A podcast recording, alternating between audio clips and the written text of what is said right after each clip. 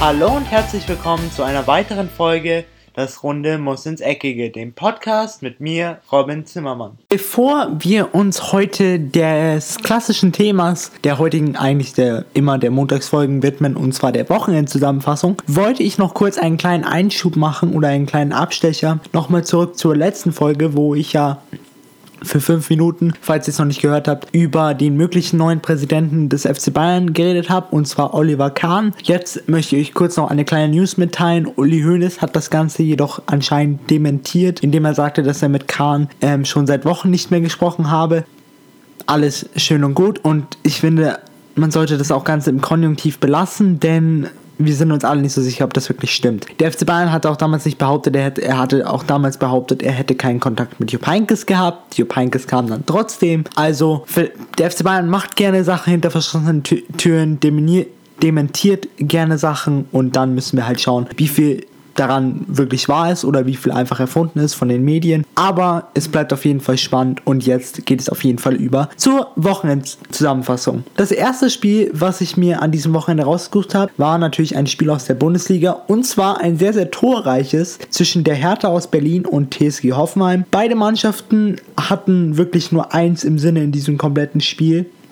Und zwar war das die Offensive. Die einzigsten, die darunter leiden mussten, waren so ziemlich die Abwehrspieler und die Torhüter, denn beide mussten zumindest dreimal hinter sich greifen. Der Torhüter von Hertha BSC Berlin, Rune Jahrstein, schon nach der ersten Minute und zwar nach dem 1 zu 0 von Kerem Demirbay nach Vorlage von Adam Soloy und in der 10. Minute legte die TSG aus Hoffenheim sogar gleich nochmal nach, nach einer Vorlage von Oliver Baumann, dem Torhüter, zum 2 zu 0 von André Kramaric. Aber die Hertha ließ das nicht lange auf sich sitzen und zwar in der 13. Minute schossen sie gleich den Anschlusstreffer durch Vejad Ibisevic. Danach merkte man der Hertha an, sie wollten das nicht auf sich sitzen lassen, mussten aber in der 55. Minute nochmal einen Rückschlag hinnehmen und zwar durch Erimen Bicacic, der in der 55. Minute auf 1 zu 3 stellte. Danach schien es so ein bisschen eigentlich das Spiel vorbei gewesen zu sein, weil die Hertha tat sich doch schwer nach vorne zu kommen, aber in der 71. Minute bekamen sie ihren erhofften Lichtblick und zwar durch das Tor des Australiers Matthew Leckie in der 71. Minute und dann natürlich, wie ein so spektakuläres Spiel auch eigentlich zu Ende gehen muss, durch ein Traumtor von Valentino Lazaro in der 87. Minute und somit trennten sich beide Mannschaften auf jeden Fall gerecht 3 zu 3, denn dieses Spiel hatte wirklich keinen Sieger verdient. Beide Mannschaften begegneten einander auf Augenhöhe. Die Offensiven waren auf Augenhöhe, die Defensiven waren vielleicht beide nicht so gut, aber trotzdem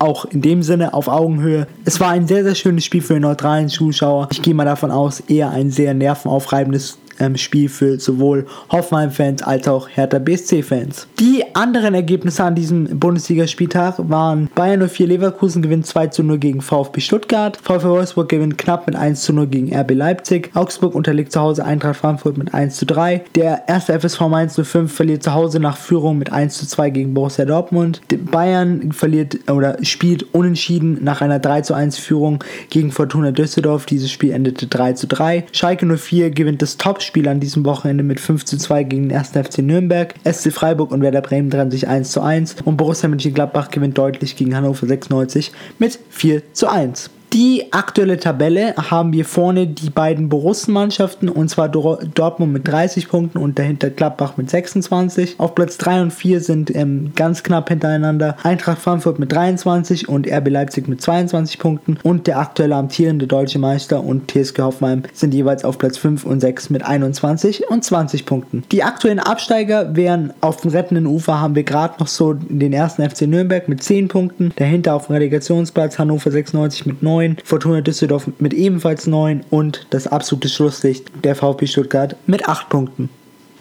In der Premier League hatten wir zumindest an diesem Spieltag eine Machtdemonstration zwischen zweier Mannschaften. Und zwar eine relativ unerwartete, denn es war das Spiel zwischen Tottenham und der Mannschaft von Maurizio Sarri, der FC Chelsea.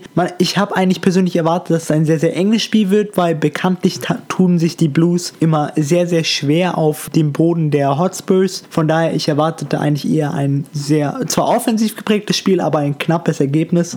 So war es aber dann nicht, weil die Spurs wirklich von Anfang an zeigten, wer hierher im Haus war und schossen somit sogar in der 8 Minute schon das 1 zu 0 und in der 16. Minute durch Harry Kane das 2 zu 0. Beides mal eine Vorlage von Christian Eriksen. Und hier hat man auch mal wieder gesehen, trotz wenigem Ballbesitz zeigten die Hotspurs, dass sie wirklich offensiv so eiskalt sein können, dass immer wenn sie eine Chance bekommen, die so gut wie reingeht. Die Blues hatten am Ende des Tages noch sehr, sehr viel Glück, dass ihr Torhüter Kepa Arrizabalaga wirklich keinen schlechten Tag hatte, weil ansonsten hätte das Spiel auf jeden Fall vier, fünf Tore gegen die Blues haben können. Aber somit blieb es erstmal zur Pause beim 2 zu 0. In der 54. Minute machten aber die Spurs alles klar und zwar durch das Tor von Heung-Min Son. In der 85. Minute gab es dann noch einen kleinen Ehrentreffer für die Blues, für die Blues und zwar nach Vorlage von Cesar Aspilicueta, schoss Olivier Giroud das 1 zu 3.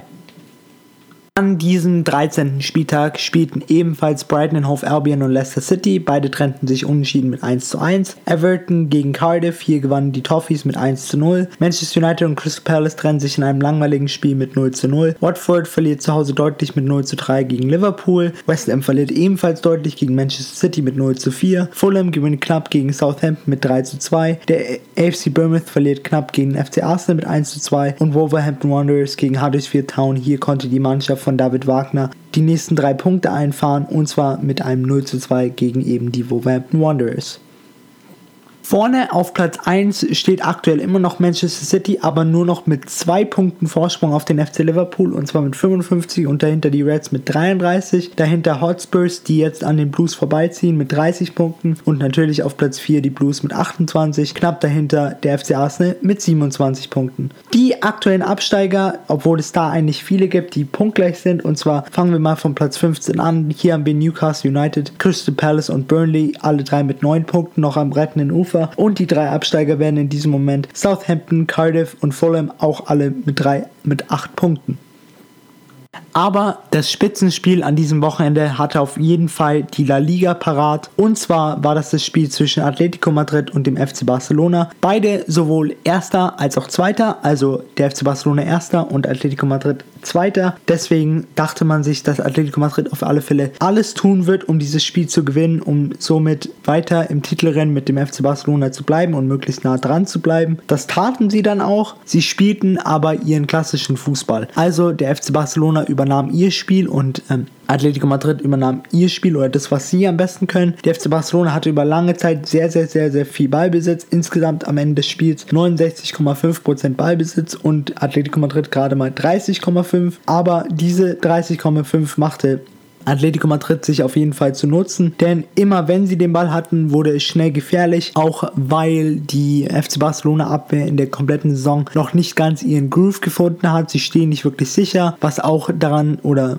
was auch zur Folge haben kann, weil Samuel Umtiti lange verletzt war, der aber auf jeden Fall in diesem Spiel wieder zurückkam und zeigte, dass er ein wichtiger Stabilisator für die FC Barcelona Abwehr ist. Dann kam aber der Schock und zwar schon in der zweiten Halbzeit und zwar spät in der zweiten Halbzeit durch ein 1 zu 0 von Diego Costa. Aber dann hatte der Trainer vom FC Barcelona Valverde ein sehr glückliches Händchen und zwar wechselte in der 80. Minute Usman Dembele für Arthur ein, welcher dann in der 90. Minute nach Vorlage von Lionel Messi, der in dem kompletten Spiel etwas blass blieb, das 1 zu 1 erzielen konnte und somit das Spiel verdient 1 zu 1 ausging. Die anderen Ergebnisse an diesem 13. Spieltag in der La Liga waren City Leganes gewinnt 1 zu 0 gegen Deportivo Alaves. SD Alba gewinnt überraschend sehr, sehr deutlich mit 3 zu 0 gegen Real Madrid. Der FC Valencia gewinnt 3-0 gegen Rayo Vallecano. SD Huesca und Udinese Levante trennen sich 2 zu 2. Athletic Bilbao gegen FC Getafe trennen sich ebenfalls 1 zu 1. Der FC Sevilla gewinnt 1 zu 0 gegen Real Valladolid. Espanyol Barcelona unterliegt zu Hause FC Girona mit 1 zu 3. FC Villarreal gewinnt 2 zu 1 gegen Betis Sevilla. Und heute Abend haben wir dann noch das Spiel Real Sociedad gegen Celta Vigo um 9.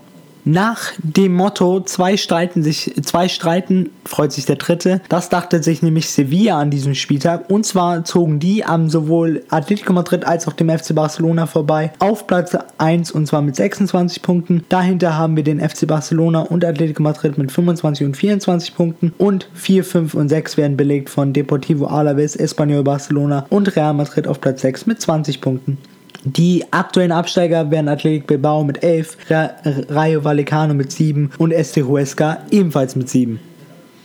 Die Serie A hatte an diesem Wochenende mal wieder eines dieser Spieltage, wo sie wirklich ihren Fußball verkörperte oder diesen klassischen italienischen Fußball, den nicht wirklich spannenden Fußball, sondern effizienten Fußball und deswegen dachte ich mir, dass wir heute einfach nur durch die Ergebnisse durchgehen, weil es wirklich kein spannendes Spiel gab. Udinese Calcio gewann nämlich 1 zu 0 gegen AS Rom, Juventus Turin 2 zu 0 gegen SPI 2013.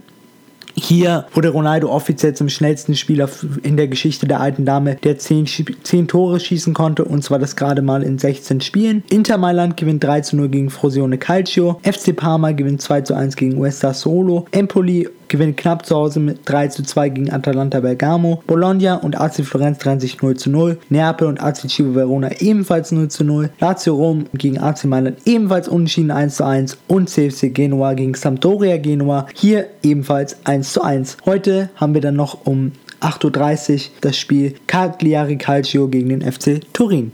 Die Tabelle schaut aktuell wie folgt aus. Vorne die alte Dame mit 8 Punkten Abstand auf Platz 2 ähm, SSC Neapel, die dicht gefolgt werden von Inter Mailand mit 28 Punkten. Auf Platz 4, 5 und 6 haben wir Lazio Rom mit 23, AC Milan mit 22 und den FC Parma mit 20 Punkten. Die aktuellen Absteiger werden, werden FC Bologna mit 11 Punkten, Frosione Calcio mit 7 und AC Cive Verona das absolute Schlusslicht mit einem Punkt. Somit geht auch die heutige Folge wieder zu Ende. Jetzt habt ihr wieder ein kleines Update, was zumindest die komplette weite Welt des Sports angeht oder des Fußballs. Und ich hoffe, dass ihr euch genauso wieder freut wie ich, wenn wir am Dienstag auf jeden Fall wieder die Champions League Hymne zu hören bekommen. Von daher wünsche ich euch jetzt erstmal eine schöne Woche. Wir hören uns wieder am Freitag. Das war's jetzt erstmal von mir. Ich bin dann raus und ciao. Und das war's auch schon wieder mit einer weiteren Folge Das Runde muss ins Eckige, dem Podcast, wo ihr alles rund um König Fußball kompakt auf die Ohren bekommt.